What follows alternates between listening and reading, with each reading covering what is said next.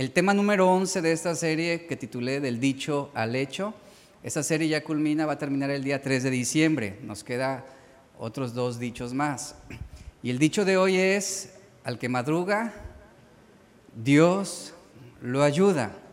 Y, vamos a darle una interpretación bíblica a, lo, que, representa este dicho, que, que todos conocemos, que todos conocemos. Realmente, ¿qué tan bíblico puede ser este dicho? Es lo que estaremos viendo el día de hoy. Ahora, este dicho, lo que significa es que quien se levanta a tiempo, y, escucha el énfasis que estoy dando, el que se levanta a tiempo tomará el control de su día. También reflexiona sobre la importancia de comenzar el día con determinación y con enfoque. Se destaca en este dicho la importancia de esforzarse por tener iniciativa y alcanzar una meta, un objetivo, un propósito para ese día. Ahora lo interesante aquí, y ponga atención a lo que significa la palabra madrugar. La palabra madrugar no solo tiene el sentido de hablar sobre algo muy temprano. La palabra madrugar no, no solo significa el despertarse muy de mañana, sino el énfasis de este término madrugar también implícitamente significa prontitud, inmediatez y anticiparse. Ahora, cuando hablamos de madrugar, el sentido de esta palabra, ¿qué significa? El despertarse con determinación, con anticipación, para poder organizar y planear un día de trabajo, por ejemplo, un día de actividades. Y obviamente el madrugar es contrario a qué? A la pereza misma, es la contraparte. Proverbios 6.9 en la versión NBI dice, perezoso, ¿hasta cuándo, dice, seguirás dormido? O sea, ¿cuánto más tú dormirás? ¿Cuándo despertarás de tu sueño? ¿Cuánto? Pregunto. Y, vamos a reflexionar sobre algo muy interesante, ¿eh? la verdad. El, tema va a, estar, va a estar increíble porque a todos nos va a tocar un poquito. Pero, ¿cuánto de nuestra vida se ha quedado en la cama? Reflexione. ¿Cuántos de nuestros planes se han quedado ahí en la almohada? ¿Cuántas de nuestras oraciones han sido entre dormitar y roncar? Ahora, yo no estoy hablando de cuando tú duermes específicamente, sino más bien de esa actitud de no quererte levantar a tiempo para continuar, para, para tomar tu responsabilidad. Todos hemos tenido esos tiempos en que no quisiéramos tener que levantarnos para enfrentarnos a nuestra realidad. Vivimos tan profundamente cansados, y no hablo, eh, no hablo físicamente, sino hablo anímicamente, vivimos tan profundamente cansados que no quisiéramos levantarnos. Despiertas y no quieres levantarte, no quieres vivir, no quieres seguir, no quieres enfrentar la realidad que tienes por delante. Una realidad resultado de malas decisiones Ahora, ¿cuántos de aquí, ah, ah, sean sinceros, suena el despertador y a la primera ya están arriba? ¿Cuántos no batallan con el despertador? ¿Cuántos no odian el despertador a las 5 de la mañana? realmente todos luchamos. Suena la alarma del despertador y la mayoría puede lamentar y decir, otro día más, otro día más de trabajar, otro día más de problemas, otro día más de estrés. Y, hay muchos que viven tan cansados que no tienen fuerzas para seguir adelante, no tienen fuerzas para orar, fuerzas para buscar a Dios, viven sin tener una vida, escuche lo que dije, viven sin tener una vida y son aquellos que apagan el despertador una y otra vez. Porque buscan, ¿sabe por qué lo hacemos? Porque buscamos posponer decisiones en las que está envuelta una vida complicada. La motivación antes para madrugar en muchos era ganar dinero, esa era su motivación para levantarse muy temprano. Pero las malas decisiones financieras ha convertido el dinero en un verdugo que tenerlo o no tenerlo termina igualmente siendo una tortura. Y ahí está el famoso cinco minutos más. Cinco minutos más, ¿qué tiene? No pasa nada. Cinco minutos más, me siento cansado. Cinco minutos más, no quiero levantarme. Cinco minutos más, no pasa nada si llego tarde. No pasa nada si no voy. No pasa nada si me esperan un poco de más. Cinco minutos más.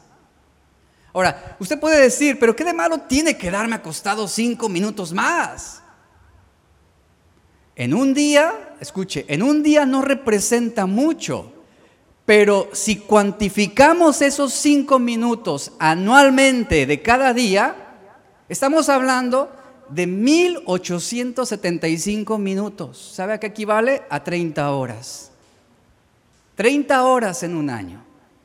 Más de un día que usted pospuso ahí. Como, como todos, cada día, cada mañana, hay una gran decisión. Hay una gran decisión que todos debemos hacer antes de iniciar nuestro día?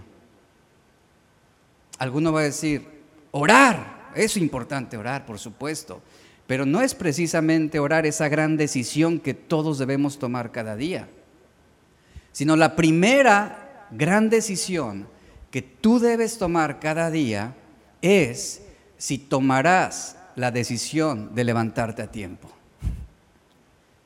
Tú te puedes levantar tarde y orar hasta el mediodía cuando ya te despertaste y te despabilaste. Pero escuche, la primer gran decisión que tenemos en la vida es el decidir si vamos a levantarnos a tiempo o no lo vamos a hacer. Esa es la gran decisión. ¿Por qué? Porque cuando nos levantamos a tiempo, ¿sabe qué va a suceder? Usted va a tomar control de su día. En el momento en que tú comprendes la importancia del tiempo, tienes la oportunidad de tomar la decisión, una decisión que afectará el resto de tu día. Dice Eclesiastés 3.1, todo tiene su tiempo, reflexiona Salomón, todo tiene su tiempo y todo lo que se quiere debajo del sol tiene su hora. Al usar las palabras, Salomón, lo que se quiere, esa expresión se refiere a todos los actos deliberados y voluntarios que hacemos día a día.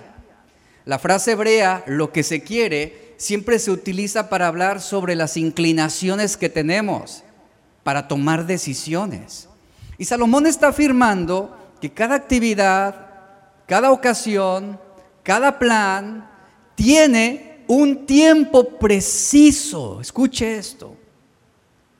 Hay un punto en el tiempo para jugar. Hay un punto en el tiempo para trabajar. Hay un punto en el tiempo para dormir. Hay un punto en el tiempo para descansar. Y toda actividad tiene una duración, un límite. Y el tiempo puede ser descrito, o se describe más bien, el tiempo como la medida del movimiento. Y su medición se efectúa en el principio eh, que tienen los movimientos de los cuerpos celestes, según Génesis 1.14, que, que esto fue establecido así por Dios. Al hablar sobre el tiempo, el tiempo debemos entender esto y que nos quede claro, el tiempo no tiene pausas. El tiempo no te va a esperar a que tú te decidas levantarte a tiempo. ¿Qué va a suceder? El tiempo va a correr. No tiene pausas, no tiene interrupciones. El tiempo no va a esperar a que tú estés de buen ánimo para llegar a tiempo para trabajar. No, el tiempo va a transcurrir. ¿Por qué? Porque está en movimiento ininterrumpido. Y es en ese movimiento que se insertan los acontecimientos y las circunstancias de nuestra vida. Y esto genera o crea un marco cronológico de nuestra historia.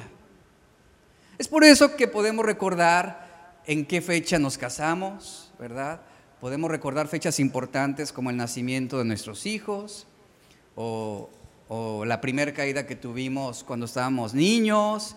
Todos esos acontecimientos sucedieron en ese movimiento de tiempo. No podemos regresar el tiempo. Ha ocurrido y eso ha marcado ya una historia. Eso ha marcado un recuerdo.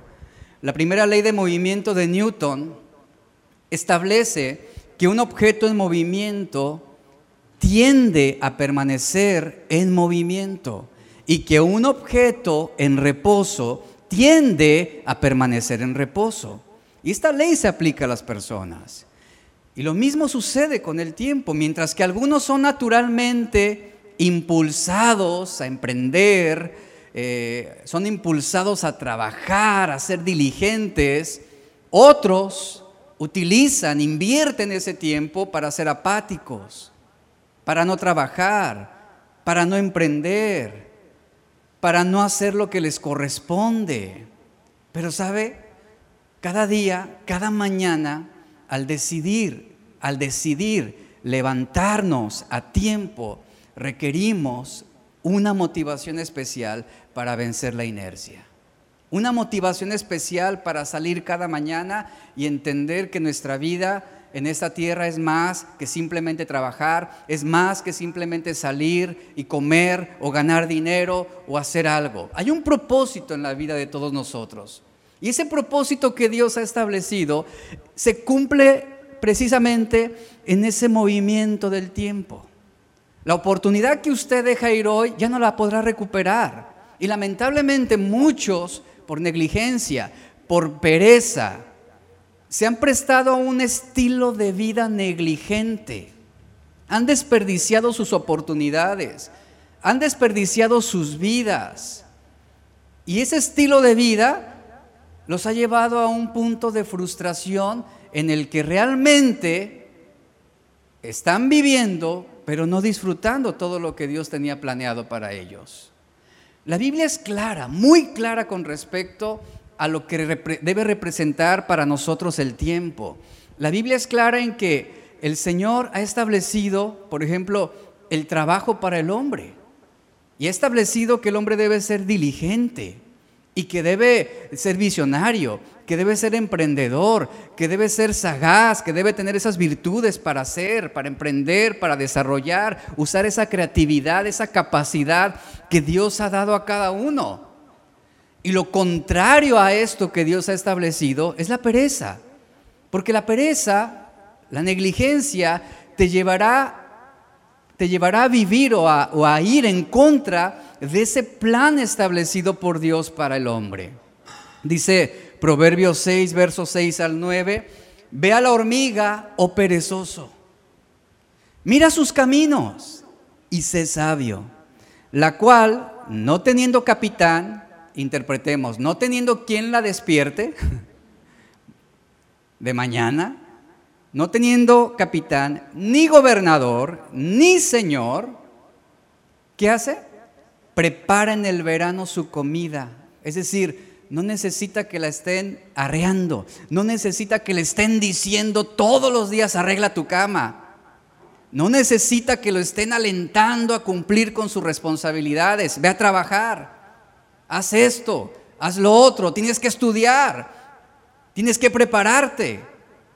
La hormiga, y este ejemplo es muy importante, no tiene capitán, ni gobernador, ni señor, sin embargo, todos los días se levanta a tiempo.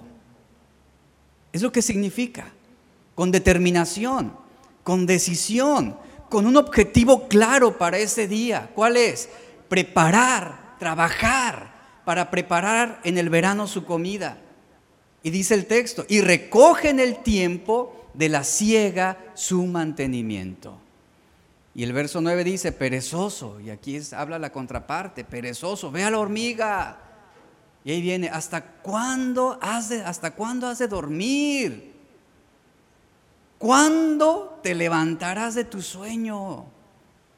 ¿Cuándo dejarás la negligencia? ¿Cuándo dejarás de estar posponiendo lo que debes hacer hoy? ¿Cuándo aprovecharás el tiempo? Y, lamentablemente para muchos su día, su día comienza a la una de la tarde. Es cuando se medio espabilan y se activan. a la una de la tarde. Eso es un desperdicio de tiempo. Y esa es la exhortación de Proverbios, perezoso. Ahora, no estoy hablando de los que trabajan de noche, porque hay algunos que trabajan de noche y se entiende, no lo vamos a levantar a las 5 de la mañana, ¿verdad? o, o mantenerlo despierto. No, se entiende el contexto de esas palabras. Y ahí está, perezoso, ¿hasta cuándo has de dormir?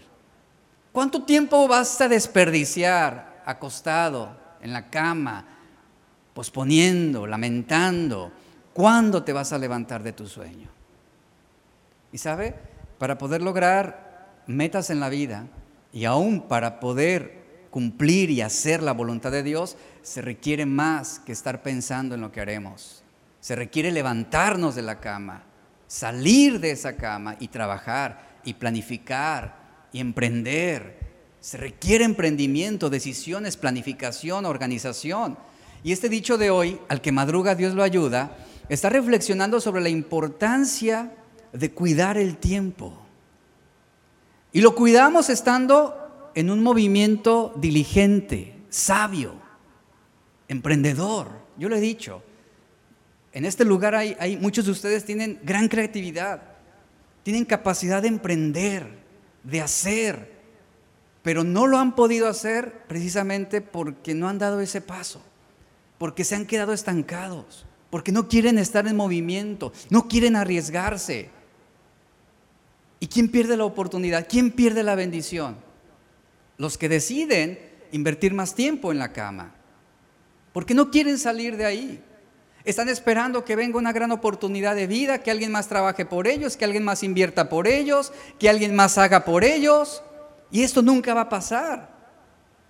¿Cuánto tiempo no hemos desperdiciado en esa cama? ¿Cuánto? Ahora, porque una vez que ese tiempo se desperdicia, y entendamos esto, es un tiempo que tú no podrás recuperar. O sea, lo que te correspondía hacer a las 7 de la mañana, 8 de la mañana, tú ya no podrás hacerlo a las 3 de la tarde. Has perdido esas horas. Y, este, este dicho reflexiona claramente sobre eso, el ser diligentes, porque una persona sabia es alguien que cuida de su tiempo. Y lo cuidamos, ¿de qué manera? Estando en ese movimiento diligente y guiados con esa sabiduría de Dios. Porque una vez que tú lo pierdes, no lo vas a recuperar. El tiempo va a seguir avanzando. El tiempo va a seguir transcurriendo. El tiempo no hará una pausa para que corrijamos nuestras malas decisiones. Hay una frase que dice que el tiempo lo resuelve todo, el tiempo lo cura todo. No es el tiempo el que tiene el poder para restaurar o sanar en sí. El tiempo no ejerce ninguna clase de poder. El tiempo simplemente transcurre, avanza, se mueve. Los necios son aquellos, dice la Biblia, que desperdician el tiempo al por mayor. Dice, el alma del perezoso desea, dice Proverbios 13:4, el alma del perezoso desea y nada alcanza, mas el alma de los diligentes. ¿Sabe quiénes son los diligentes en este contexto? Los que se levantan a tiempo. Los que se levantan a tiempo serán prosperados serán prosperados. Ahora, yo no estoy definiendo una hora a la que tú debas levantarte a tiempo, ¿verdad? Eso es ya algo muy, muy, muy personal, algo muy, muy independiente. Pero lo importante es levantarte a tiempo, ¿para qué? Para aprovechar lo que corresponde a tu trabajo, actividades y lo que tú planifiques. Ahora, cada segundo que vivimos va a reemplazar a otro que vivimos, así es la vida. Para muchos el dinero es su prioridad, pero ¿sabes? el tiempo tiene más valor que el dinero, ¿sabías esto? El tiempo es más valioso que el dinero, es una mejor inversión que tener acumulada una cuenta de banco. Tú pierdes dinero y lo recuperas trabajando más, pero el tiempo, una vez que tú lo pierdes, ya no podrás recuperarlo.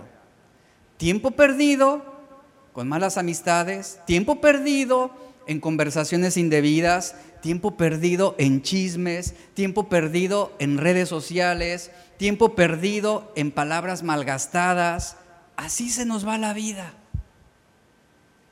¿Cuánto tiempo perdido no hemos desperdiciado en un día? El tiempo fluye, dice la Biblia. El tiempo se evapora y no regresa. Santiago lo dice de esta manera. Capítulo 4, verso 14. Nuestra vida es como neblina, como ese vapor. Aparece por un momento y después desaparece. En el Salmo 103, verso 15 al 16, el salmista lo ilustra de esta forma. Nuestra vida es como la hierba, bonita en el momento presente. Es como la hierba que pronto se marchita. Somos como las flores del campo. Ahí está, crecemos y florecemos. Pero tan pronto sopla el viento, es decir, que llega la hora de partir, de morir, dejamos de existir y nadie vuelve a vernos. Ahí está la vida del hombre resumida. Por eso es importante el tomar conciencia también de cuánto tiempo malgastado, y, escucha el sentido de la pregunta que te voy a hacer, ¿cuánto tiempo malgastado hemos acumulado en nuestra vida? Así como hablamos de acumular dinero, así como hablamos de acumular propiedades, de acumular bienes, ¿cuánto tiempo acumulado hemos hecho a lo largo de nuestra vida? ¿Cuánto tiempo malgastado, perdón? Tiempo malgastado acumulado en nuestra vida. Según las estadísticas, y escuche lo siguiente, el hombre promedio gasta casi seis horas del día detrás de una pantalla. Por lo menos seis horas al día. Entre celular, televisión, computadora y la mayor parte, lo, lamentable es esto, porque muchos obviamente por trabajo tienen que estar detrás de una pantalla, una computadora, pero lo lamentable es que la mayor parte de ese tiempo se gasta en cosas innecesarias, en distracciones. Pérdida de tiempo. Ahora, perder el tiempo es, más, es malgastarlo.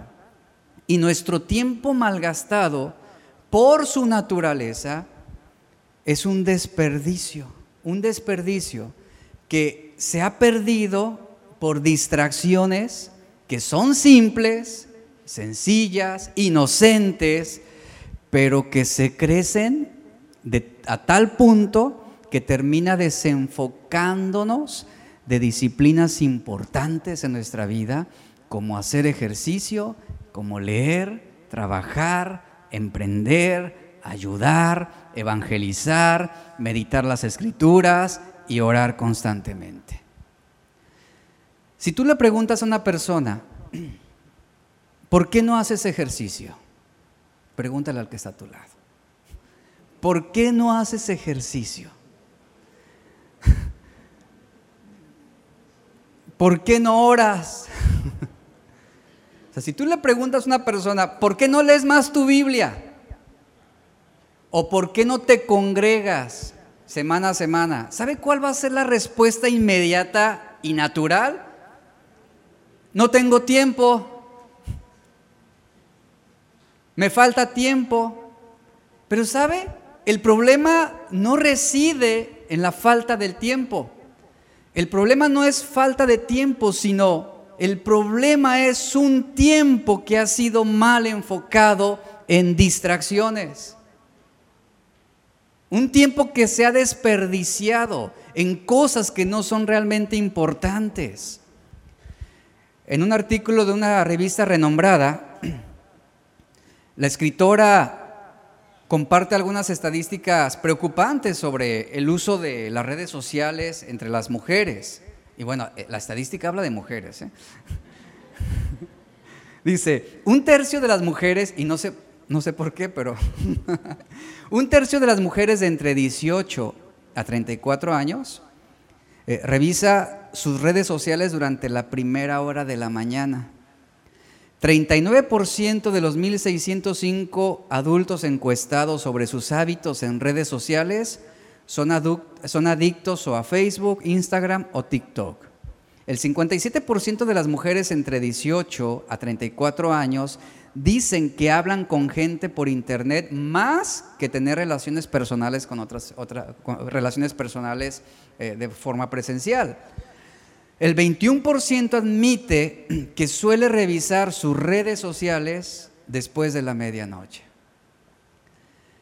¿De qué estamos? De esas estadísticas, ¿qué es lo que están revelando? Están revelando una prioridad mal enfocada, una distracción a la cual le hemos dado un gobierno sobre nuestra vida.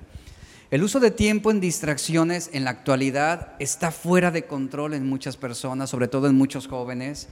Y, escuche, no se trata de no tener celular, no se trata de no ver televisión, no se trata de no ser eh, o tener redes sociales, de lo que se trata es la forma en cómo se está desperdiciando el tiempo. Y hablo de un desperdicio, de un malgaste de tiempo. No le estoy diciendo que en este momento traiga su celular aquí al frente y vamos a quemarlos todos, ¿verdad? Porque son del diablo. Ni que cierre sus redes sociales en este momento. No, no estamos hablando de eso, estamos hablando del autocontrol, estamos hablando del dominio propio, estamos hablando de sabiduría para aprovechar bien el tiempo. Así como hay un tiempo oportuno para trabajar, también hay un tiempo oportuno para ver televisión, o para ver alguna serie, o para navegar en sus redes sociales. Estamos hablando de esto. El punto es cómo estamos malgastando ese tiempo. Ahora, muchas personas pueden pasar horas, y yo creo que a todos nos ha pasado esto. Sería un mentiroso si yo le dijera que no me ha pasado que de repente algo simple, algo sencillo, agarras el celular, ves un reel de esos videos cortitos en TikTok o Facebook, Instagram, y, saltas de un video a otro, y ahí estás, jajaja, jijiji, ahí compartiendo los videos ahí con tu familia, con amigos, y mira, eres tú, y ah, Y se va el tiempo, sin siquiera estar consciente de la cantidad de tiempo que has malgastado ahí. Ahora, yo no digo que sea malo ver reels, pero ¿cuánto tiempo no malgastamos? Ese es el punto. Dejamos de hacer lo que es importante. Las mujeres dejan de cocinar por estar viendo videos en Facebook. Los hombres se distraen en el trabajo por estar viendo el nuevo meme del día o de la semana.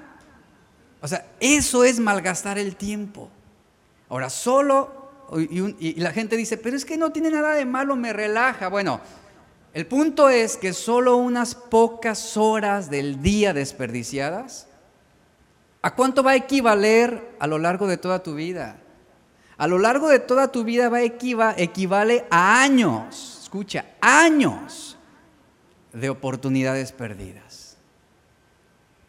Y ya cuando llegas a la vejez, si tan solo hubiera hecho esto, si tan solo hubiera estudiado, si tan solo ese dinero que tenía lo hubiera invertido para un negocio. Ahí está el si tan solo, ya los 105 años. El tiempo no se recicla, el tiempo se pierde. El tiempo fluye, repito, el tiempo se evapora, no regresa. Tú no lo puedes contener, tú no lo puedes guardar.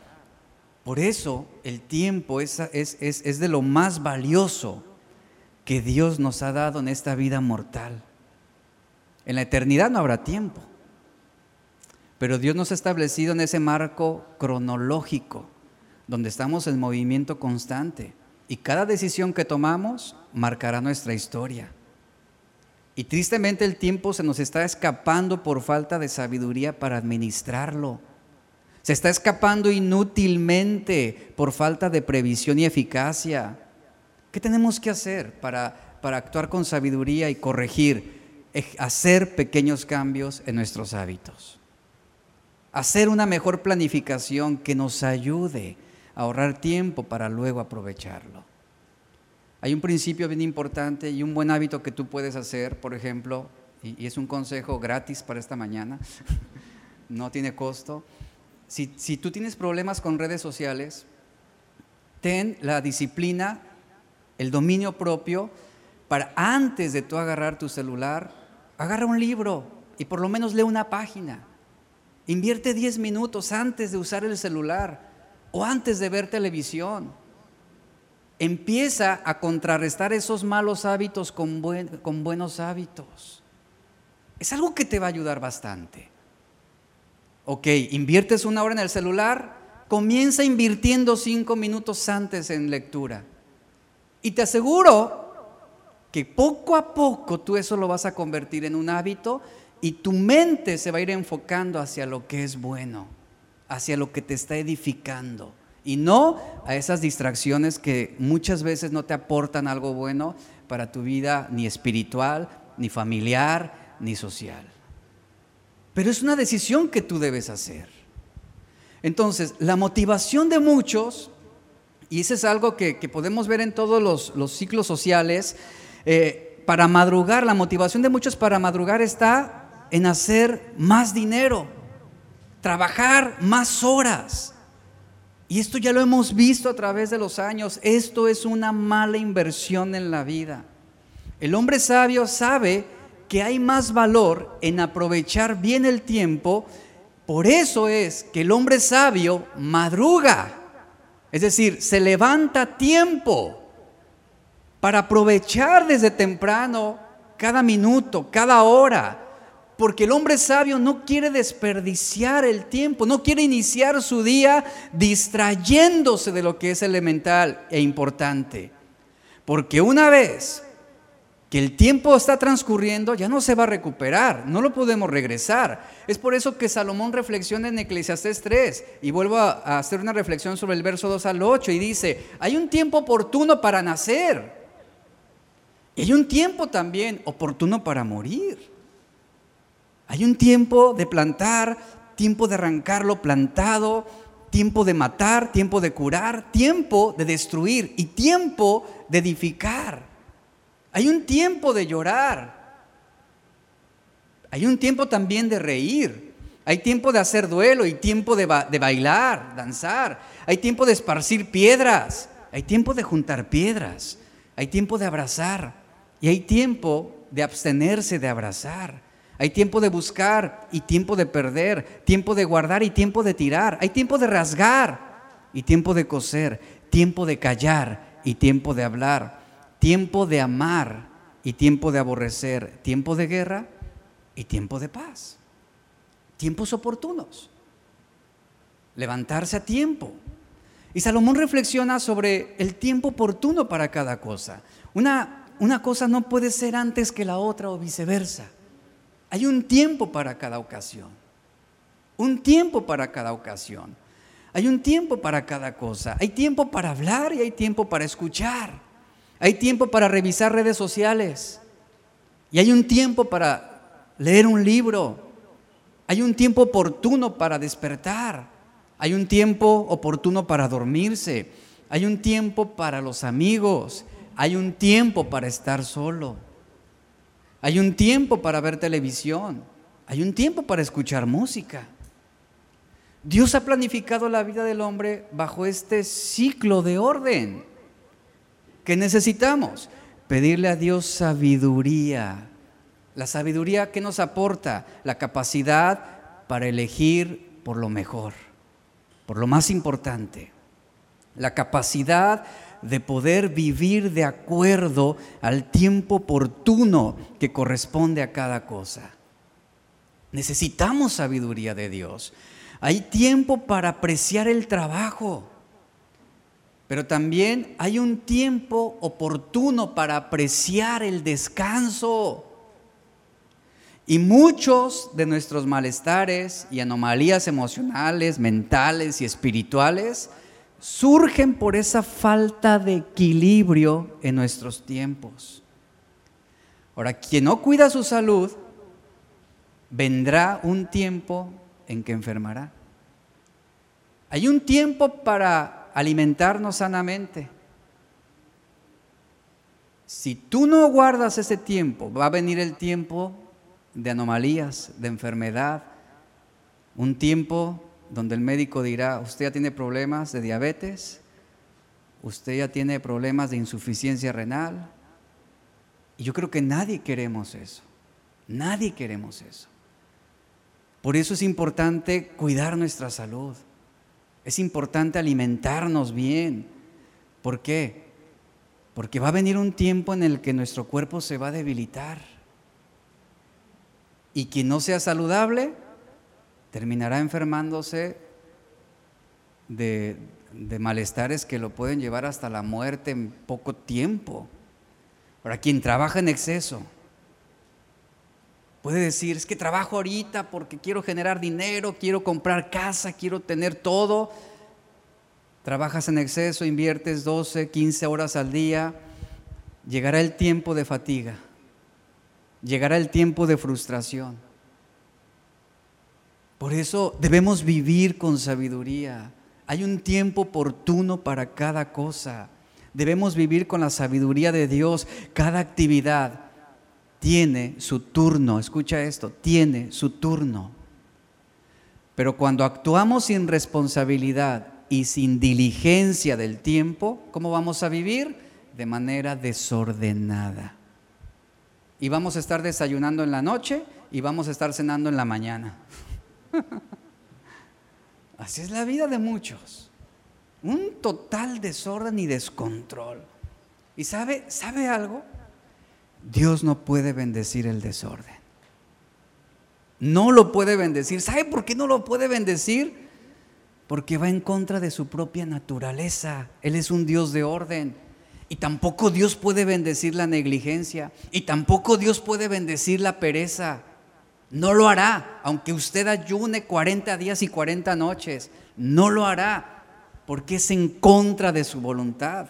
Romanos 13, 11 al 12, Pablo escribiendo a los cristianos en Roma, escribe estas palabras, dice, y esto, conociendo el tiempo, que ya es hora de levantarnos del sueño. Aquí habla del, del eh, letargo espiritual habla de esa actitud negligente, perezosa para las cosas espirituales. Dice, porque ahora está más cerca de nosotros nuestra salvación que cuando creímos. La noche está avanzada y se acerca el día. En la noche, ¿qué se hace? Se duerme. En el día, uno se levanta a tiempo para trabajar. Y Pablo dice, desechemos pues las obras de las tinieblas y vistámonos las armas de la luz, y vistamos las armas de la luz. Ahora, la NBI traduce este versículo de esta forma, hagan todo estando conscientes, hagan todo esto estando conscientes del tiempo en que vivimos. Ya es hora de que despiertes del sueño, pues nuestra salvación está ahora más cerca que cuando inicialmente creímos. Después el versículo 13 dice esas palabras. Vivamos decentemente como a la luz del día, dice la NBI. La Reina Valera 95 traduce el verso 13, las primeras palabras, andemos como de día honestamente. Lo que llama mi atención aquí es que Pablo exhorta a desechar las obras de las tinieblas y vestirnos de las armas de la luz. Ahora, para desechar las obras de las tinieblas no se requiere fe. ¿Sabe qué se requiere? Sabiduría. Para elegir entre lo bueno y lo malo. Es así como desechamos las obras de las tinieblas. Cuando se carece de sabiduría, dispondremos nuestro tiempo para las obras de las tinieblas. Y las obras de las tinieblas no solo es aquello pecaminoso y perverso como interpretamos. No solo es hablar de asesinatos, de adulterio, no. Las obras de las tinieblas es también el uso incorrecto de nuestro tiempo. ¿Por qué? Porque eso es vivir en desorden. Y así como el adulterio es un desorden, y así como la homosexualidad es también un desorden sexual, también el tiempo cuando se vive desordenadamente, eso es algo que viene de las tinieblas, es algo que nos desenfoca del plan, el propósito y el plan, el, propósito y la voluntad de Dios.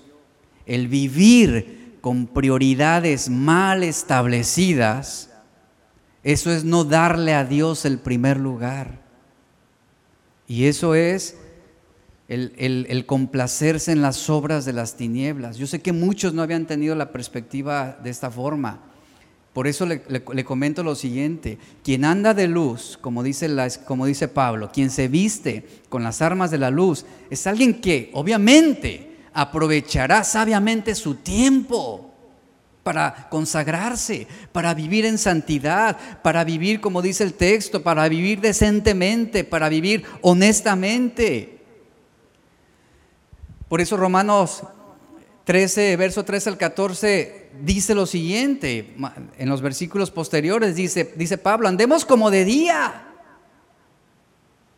como de día, es decir, esto habla de levantarse a tiempo, esto habla de ser responsables con ese día Andemos como de día, con transparencia, con honestidad.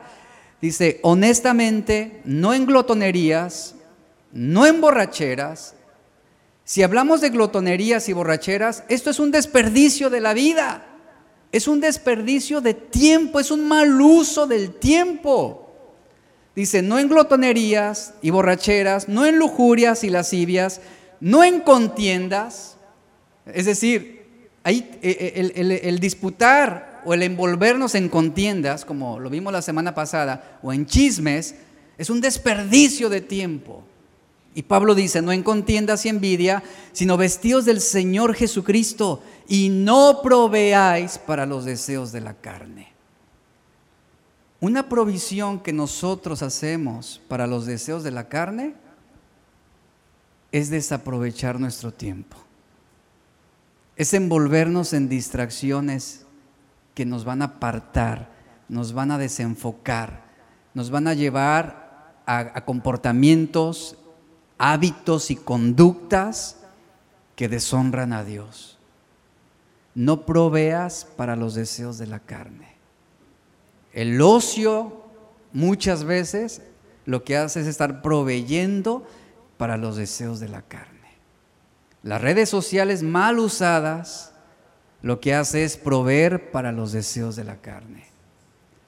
El mantenerte en cama de manera innecesaria, más de lo que te corresponde, es proveer para los deseos de la carne. La semana tiene 168 horas en total, de las cuales pasamos 45 horas en el trabajo, por lo general, 56 horas durmiendo, si esto, si duermes 8 horas diarias. Pasamos 14 horas comiendo entre desayuno, almuerzo. En la semana, por lo menos, ocupamos en actividades necesarias 115 horas en el mejor de los casos. 115 horas en actividades necesarias. ¿Cuántas horas dedicamos a las cosas espirituales? ¿Cuántas cosas? Es necesario, escuche. Las cosas espirituales son necesarias.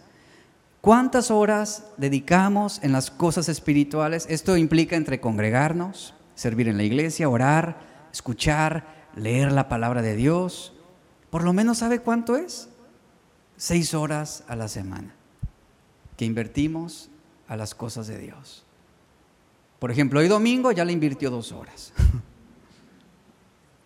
y entre semana, el resto de los seis días, ahí están distribuidas sus otras cuatro horas. Entre que medio escucha una prédica, ya fue ahí una hora. Entre que medio hora. seis horas. Es, es vergonzoso. Digo, realmente esto representa para nosotros un desafío en esta, en esta tarde. Y, realmente es una pregunta incómoda el decir realmente, ¿qué estás haciendo con tu tiempo? ¿Qué estás haciendo con tu tiempo? ¿En cuántas cosas innecesarias y que no edifican estás viviendo preocupado y desperdiciándolo? Madrugar, al que madruga, Dios lo ayuda, dice el dicho. Madrugar no significa levantarse muy temprano. No es eso. Porque muchos dicen, a partir de mañana ya voy a madrugar como el salmista decía, de madrugada te buscaré. Y se levantan a las 4 de la mañana en fe. Ahora sí, Señor, te voy a buscar antes de que el sol se, se aparezca. Y ahí estás levantándote muy temprano te vas a la sala ahí a hincarte en el sofá, a orar a las cuatro y media de la mañana y en cinco minutos, ¿qué sucedió? Ya estás dormido, roncando, ya te levantas a las ocho de la mañana. ¡Wow! Ya oré. Te quedas dormido, esa es la realidad y así son muchos. Así son muchos. Escucha, madrugar no es tener la fuerza de voluntad en cambiar el lugar para seguir durmiendo, ¿eh? O sea, de la cama me voy al sofá. O de la cama me voy a la mesa a orar. Eso no es tener fuerza de voluntad. O sea, madrugar no es eso. Madrugar no es cambiar tu lugar para seguir dormitando, de la cama al baño, o de la cama al camión, o de la cama frente a la televisión, o de la almohada al celular. Eso no es madrugar. Madrugar es levantarte a tiempo. Esto es con el fin. ¿Con qué fin? Con el fin de aprovechar cada hora del día. Solamente tú tienes 24 horas. 24 horas para hacer esas responsabilidades, esas ocupaciones en el tiempo que corresponde a cada día. Te puedes levantar a las 6 de la mañana, vas al baño, te sientas en la sala, prendes la pantalla, ves Netflix, agarras el celular, ves memes, el tiempo se te va, se te va, se te va y terminas desayunando a las 12 del mediodía. Eso no es una forma muy sabia de vivir. Para salir corriendo de tu casa porque ya vas tarde. Y llegas tarde a un lugar y obviamente eso ya alteró todo tu día, todo el orden que tú debías seguir si lo hubieras hecho a tiempo. Y esto funciona de esta forma. Si tú te levantas a tiempo, tú vas a tener más control sobre ti mismo y sobre tu día. O por lo menos, escucha, cuando tú te levantas a tiempo, por lo menos has comenzado a tomar una buena decisión. La primer gran decisión de cada día. Te levantaste a tiempo, a la primera en que sonó el despertador, como soldadito ya estabas ahí plantada, es más, dormiste vestido para no perder tiempo. En ese momento ya tomaste control sobre la primera, escucha, te lo voy a plantear así.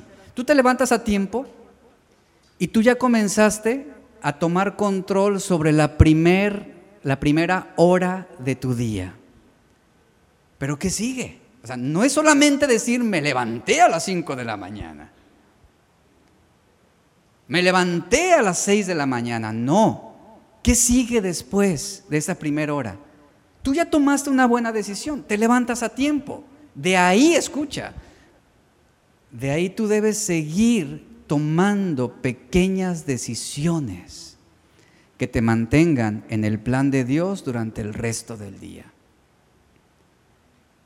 Y una de las grandes decisiones que tú puedes hacer después de levantarte es huir de la cama, así como José huyó de la esposa de Potifar. Aléjate de la cama, porque va a representar una tentación. Y tú vas a comenzar a tomar pequeñas decisiones a partir de ahí que te van a mantener en el plan de Dios durante el resto del día. Lo que te corresponde hacer ya lo has hecho, te levantaste a tiempo. Ahora tú debes ejercer la disciplina para continuar, para cuidarte de las interrupciones, de las distracciones, que van a minar tu tiempo si tú te entregas a ellas fuera del tiempo y el lugar que corresponde. Ahora bien, así como Dios es un Dios de orden, un Dios que planifica, un Dios que organiza, y lo podemos ver en toda la creación del universo, Dios quiere también, y Él nos ha enseñado con su ejemplo, que seamos librados del efecto destructivo de la distracción infructuosa. Él quiere que nos concentremos en lo que es más importante, que le demos prioridad a lo que es importante, a lo más importante. Pero es muy poco probable que recibamos una solución o que actuemos sabiamente si estamos ocupados en distracciones, en preocupaciones y en afanes innecesarios. Aquí es donde entra este desafío para nosotros. Porque una de las grandes tentaciones también para los cristianos es precisamente el distraernos en cosas que desperdician nuestro tiempo. Nos cuidamos mucho de la tentación sexual. Nos cuidamos mucho de, entrar de no entrar a páginas en internet que pueden eh, contaminar nuestra visión, nuestros ojos. Y hay muchos celos santos sobre ese tipo de aspectos pecaminosos. Y es bueno. Pero no nos cuidamos de la tentación de malgastar el tiempo. No nos cuidamos de eso. Y la Biblia es muy clara, aprovechando bien el tiempo, porque los días son malos. Sobre esto, un principio importante para aprovechar bien el tiempo es evitar las distracciones. Tú tienes que tener, ejercer la disciplina para evitar distraerte. Para enfocarte en lo que realmente es importante, enfocarte en lo que Dios quiere que tú hagas en este día o el día de mañana. Hay una historia en la Biblia que nos ilustra claramente esto, es la historia de Marta y María. Eh, todos la sabemos esta historia. Era una mañana, te lo voy a ilustrar de esta forma, era una mañana linda, despejada y fresca.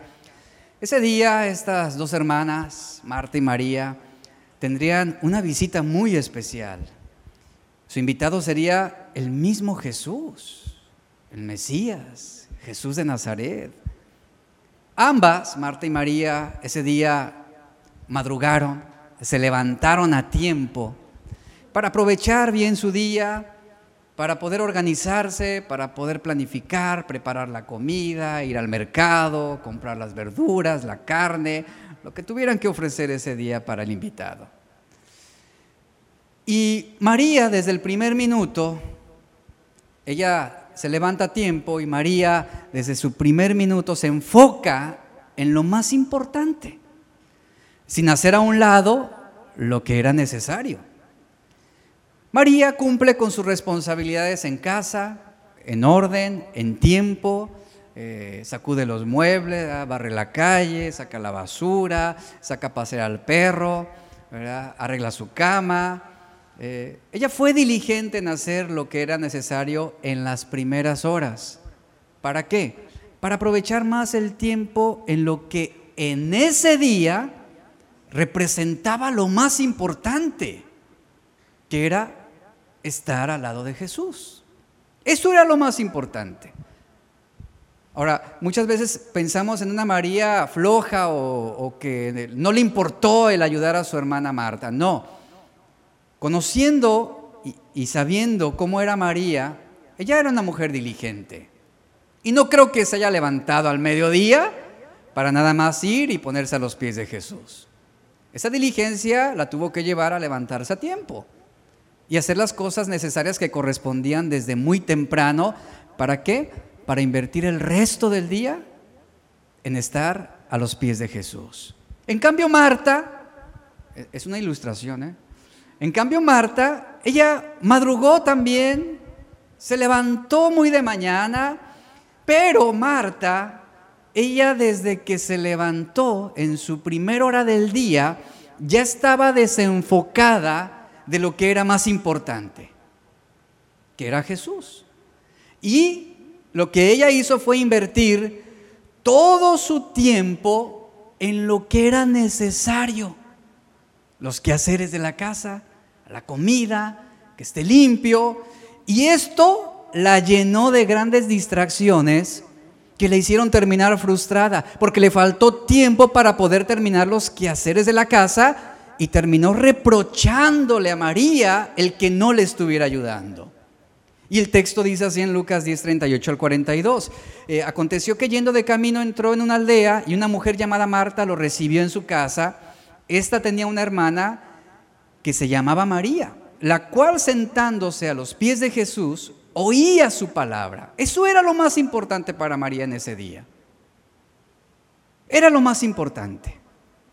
Y vemos que ella oyó la palabra lo que Jesús estaba enseñando, Marta, dice el verso 40, en cambio, se preocupaba con muchos quehaceres y acercándose dijo, Señor, ¿no te da cuidado que mi hermana me deje servir sola? Dile pues que me ayude. Lo que Marta estaba proponiendo y diciéndole a Jesús, dile que deje de hacer lo que importa y que me ayude en lo que en este momento para mí, para mí es esencial. Que esté limpia la casa, que todo esté en orden. ¿Qué estaba sucediendo aquí? ¿Quién le estaba dando prioridad a Jesús por encima de todo lo demás? María. Estaba invirtiendo adecuadamente su tiempo en ese día. Esa era una ocasión especial. Ese día era un tiempo especial con Jesús. Y respondió Jesús y le dijo, Marta, Marta, afanada y turbada estás con muchas cosas. ¿Qué significa esto? Muchas distracciones. Estás desenfocada. Estás malgastando tu tiempo hoy. Eso no corresponde al día de hoy. Lo que corresponde a, esta, a este día es que tú estés conmigo, escuchando, aprendiendo. Y Jesús le responde, pero solo una cosa es necesaria en este día, Marta. Solo una cosa es importante el día de hoy. Y María, ¿qué dice? Ha invertido su tiempo en la mejor parte, la cual no le será quitada. La casa volverá a ensuciarse, los trastes volverán a ensuciarse, habrá basura y habrá que hacer otra vez ese ciclo de limpieza en un día o en dos días. Pero lo que María está haciendo hoy, el tiempo que está invirtiendo en escuchar y aprender de mí, nadie se lo podrá quitar. Ahí está la diligencia del uso de ese tiempo. Y Marta ese día escogió, eh, María ese día escogió la mejor parte la mejor parte. En cambio, Marta desperdició su tiempo en distracciones, en cosas que no eran importantes esa mañana. ¿Qué aprendemos de esto? Que nada, iglesia, nada estará bien. Nada estará bien cuando tu tiempo no está bien con Dios. Aprende eso. Nada estará bien en tu vida si tu tiempo no está en armonía con Dios. Podrás trabajar muchas horas. Sí, podrás generar mucho dinero y sabes, y no tener la bendición de Dios. Las distracciones frecuentemente nos dicen lo que amamos, ¿sabías esto? Marta amaba que el que la casa estuviera perfecta y, digo, hay, hay momento para cada ocasión. Hay momento para cada ocasión. Y las distracciones frecuentemente, repito esto, nos dicen lo que amamos en qué confiamos. Y ahí estamos gravitando en los deseos que anhelamos y alejándonos muchas veces de lo que realmente es importante, de lo que realmente es esencial. ¿Cuántas distracciones en tu vida en este año te han desviado, te han desenfocado del plan y el propósito que Dios tenía para ti este 2023. ¿Cómo vas a terminar este 2023? A fin de año, el Señor pedirá cuentas a cada uno. Ok, ven, vamos a hacer cuentas de tu tiempo. Vamos a hacer cuentas de tu tiempo. ¿Cuánto tiempo invertiste en mi voluntad? ¿Cuánto tiempo invertiste en mi palabra? ¿Cuánto tiempo invertiste en servirme? Ahora vamos a ver el tiempo que has desperdiciado en este 2023. ¿Qué cuentas le daríamos a Dios? ¿Cómo saldríamos este fin de año si se nos pidieran cuentas de nuestro tiempo malgastado? Así como el siervo negligente, así como el siervo del talento, que no lo invirtió, lo enterró, no produjo, no trabajó, fue perezoso, y fue condenado precisamente por eso, por su negligencia, por no aprovechar bien el tiempo para invertir ese denario y multiplicarlo. Fue perezoso. Las distracciones también nos dicen dónde formamos malos hábitos. ¿Sabías eso? También nos hablan sobre nuestros malos hábitos.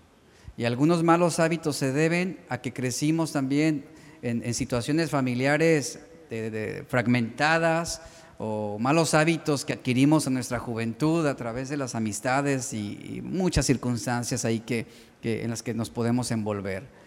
Pero ¿qué es lo que dicen tus distracciones sobre ti, sobre tu carácter? Las distracciones alimentadas por diferentes amores desordenados, lo que habla es precisamente de ese desorden que hay en nuestra vida, de ese desenfoque que tenemos. Cuando tú tomas la decisión de levantarte a tiempo, le van a seguir una serie de decisiones que debes cuidar diligentemente para no perder el enfoque. Todos debemos aprender a gestionar nuestro tiempo en función de su importancia y de su urgencia. Y Dios nos ha dado la capacidad y la sabiduría para organizar tareas, para planificar acciones, para poner en orden también nuestra casa, nuestra habitación en el tiempo que corresponde. Por eso, la primer gran decisión de levantarte a tiempo te va a preparar el camino para lo que harás el resto del día. Y si tú haces una primera buena decisión, va a afectar tu segunda decisión y tu tercera decisión y tu cuarta decisión. Es como el juego del dominó. Todos hemos visto esas escenas o, aún lo hemos hecho donde agarramos todas las fichas y las colocamos una por una paradas. Hacemos un círculo, una figura y después ¿qué hacemos? Después de estar ahí invirtiendo ese tiempo, derribamos uno y se hace un movimiento consecuente en todo. A eso se le llama el efecto dominó.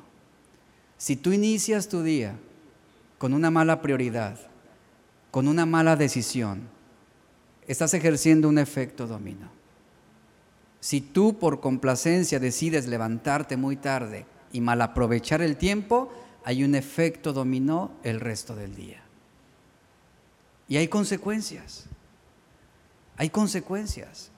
Y ese es un principio que claramente la palabra nos dice. Y, bueno, e, es algo sobre lo cual también tenemos que aprender. Cuando tú decides no levantarte de la cama a tiempo, a fin de seguir alimentando esa pereza, eso es el, el comenzar tu día con desorden. Así, es así, punto. Bíblicamente esto es así. Ahí es donde entra el efecto dominó en acción. Y todo lo que hagas en el resto del día se verá afectado. Es increíble cómo esa primera decisión va a influir en todo lo que tú harás después. En todo lo que tú harás después. Porque quien se levanta tarde, lo único que hace es trabajar. No invierte tiempo en otras cosas. ¿Por qué? Porque no lo hubo. No lo hubo, se acabó, se esfumó, se fue. ¿Qué tenemos que hacer? ¿Sabes cuál es el desafío? Comprometernos a tomar esa primera gran decisión al comienzo de cada día. Y eso te va a permitir el tener tiempo para dedicar un tiempo a orar, o reflexionar o meditar, tomar un devocional de cinco minutos, diez minutos. Ahí es donde tú estás invirtiendo con sabiduría tu tiempo. ¿Y cómo inicia todo esto? Bueno, con pequeños pasos, ¿verdad? Hay que empezar con esa disciplina poco a poco. Y así como María, debemos saber dónde vamos a invertir la mayor parte de nuestro tiempo. ¿Dónde la vamos a invertir? ¿Dónde la vamos a poner? Termino con el Salmo 63, 1 al 4.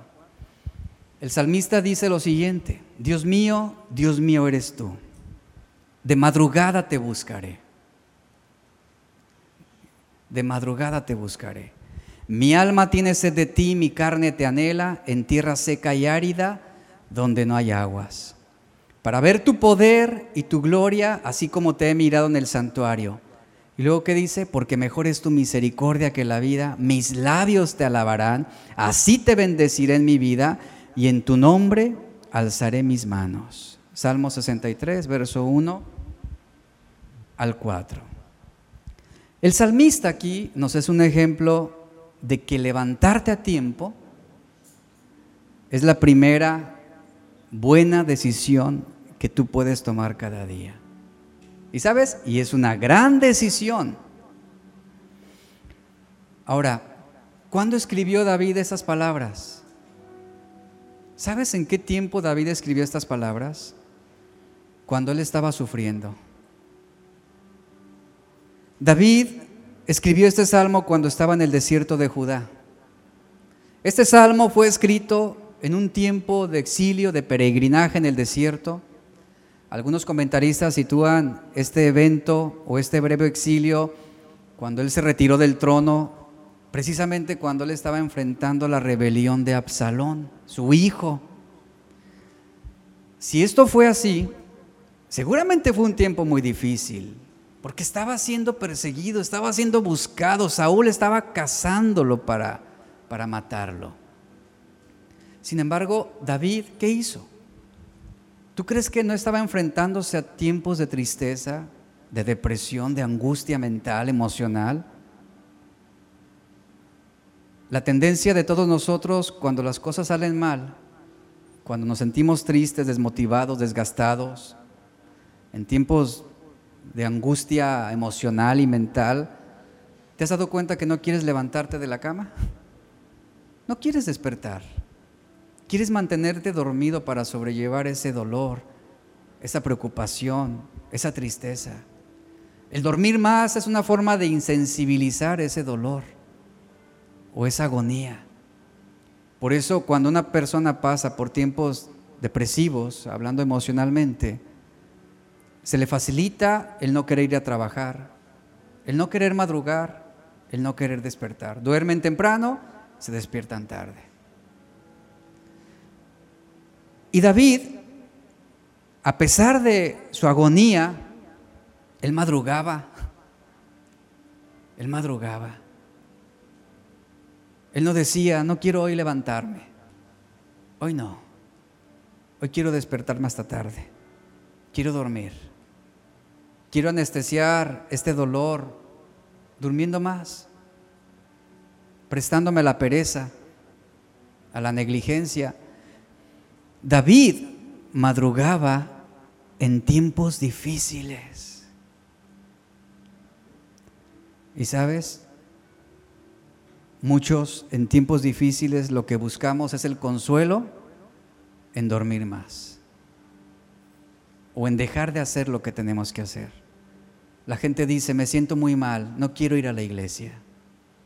Hoy no tengo ganas de levantarme temprano el domingo para ir a la iglesia. Una mala, una gran mala decisión. David madrugó, viene la tristeza que lo mantenía cabizbajo, y así es con nosotros. O sea, no va a faltar un día en que venga ese dolor, en que venga esa tristeza, en que vengan esos planes malogrados que te mantengan cabizbajo, desanimado, decaído. Y serán mañanas en que no quieras despertar. Todos lo hemos pasado, yo lo he pasado, seguramente usted lo ha vivido y algunos lo están viviendo en este momento. Y David con todo y sus problemas y estando en el desierto, huyendo, escapando de la furia, del odio de su propio hijo, buscaba a Dios de madrugada. Dios era su prioridad. Lo primero que se apodere de tu corazón en la primera hora de la mañana es lo que ocupará el primer lugar durante todo el día. Durante todo el día. Las primeras impresiones son las más duraderas. ¿Por qué? Porque no hay otras ideas que puedan desenfocarte. Tú te afianzas a un pensamiento en la primera hora del día y eso es lo que te va a abrazar. Si lo primero que se apodera de tu corazón es un pensamiento de preocupación, es lo que va a aturdir tu mente el resto del día. Y ahí está el efecto dominó. Llegará la hora de dormir y tú seguirás dándole vueltas a ese asunto, preocupado, desesperanzado. Pero si desde la primera hora tú te levantas a tiempo y después de tomar esa gran decisión de levantarte a tiempo, tú le dedicas unos minutos a Dios y comienzas a orar, buscas a Dios, encomiendas al Señor tu día, confías en Él, que dice la Biblia, Él obrará. Él lo hará de la mejor manera.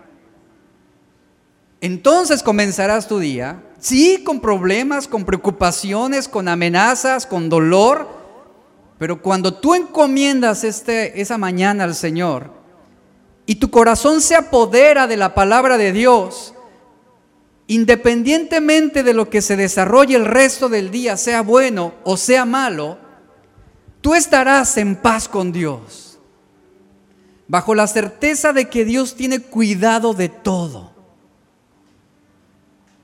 La palabra madrugada que utiliza aquí el Salmo, y se lo mencioné al principio, no solamente tiene el sentido de levantarse muy de mañana, sino el sentido de inmediatez, de anticiparse.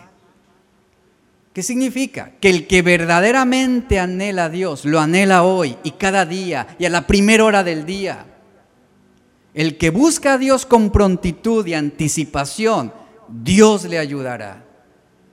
Al que madruga, Dios lo ayuda. El que busca a Dios con anticipación, con prontitud y a la primera hora del día, será bendecido por Él.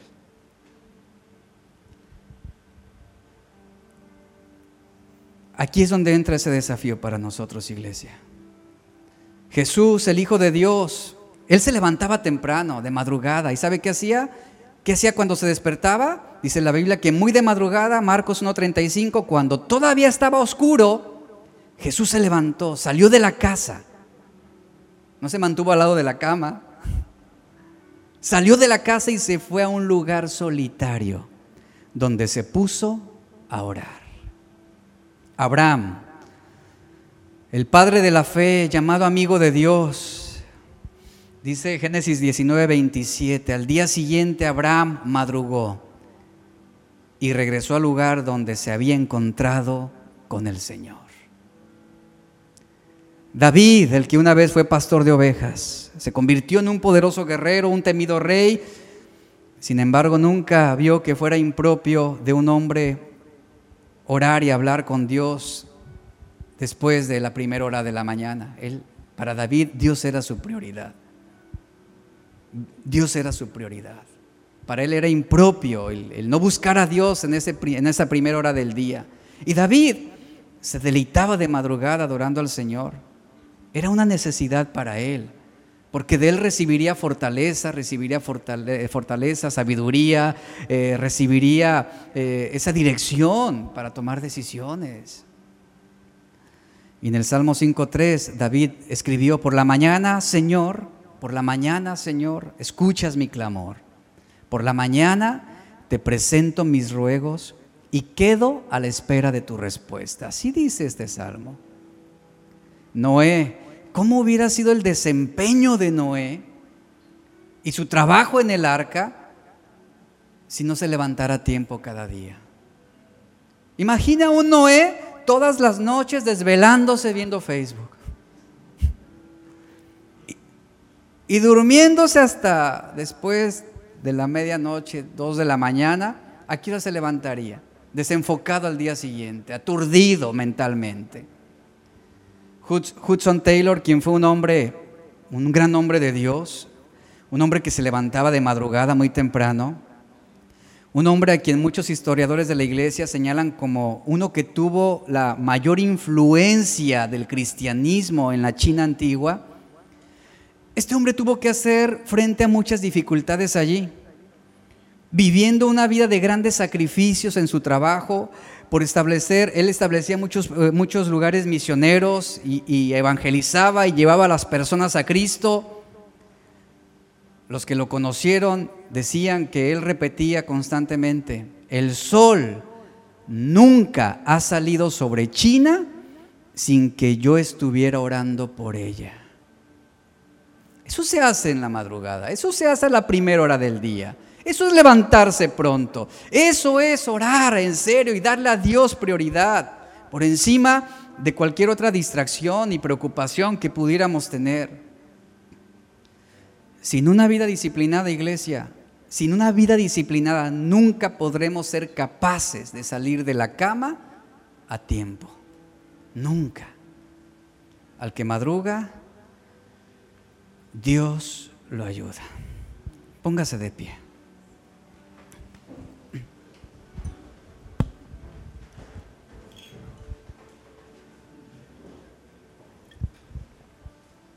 Señor, te damos gracias.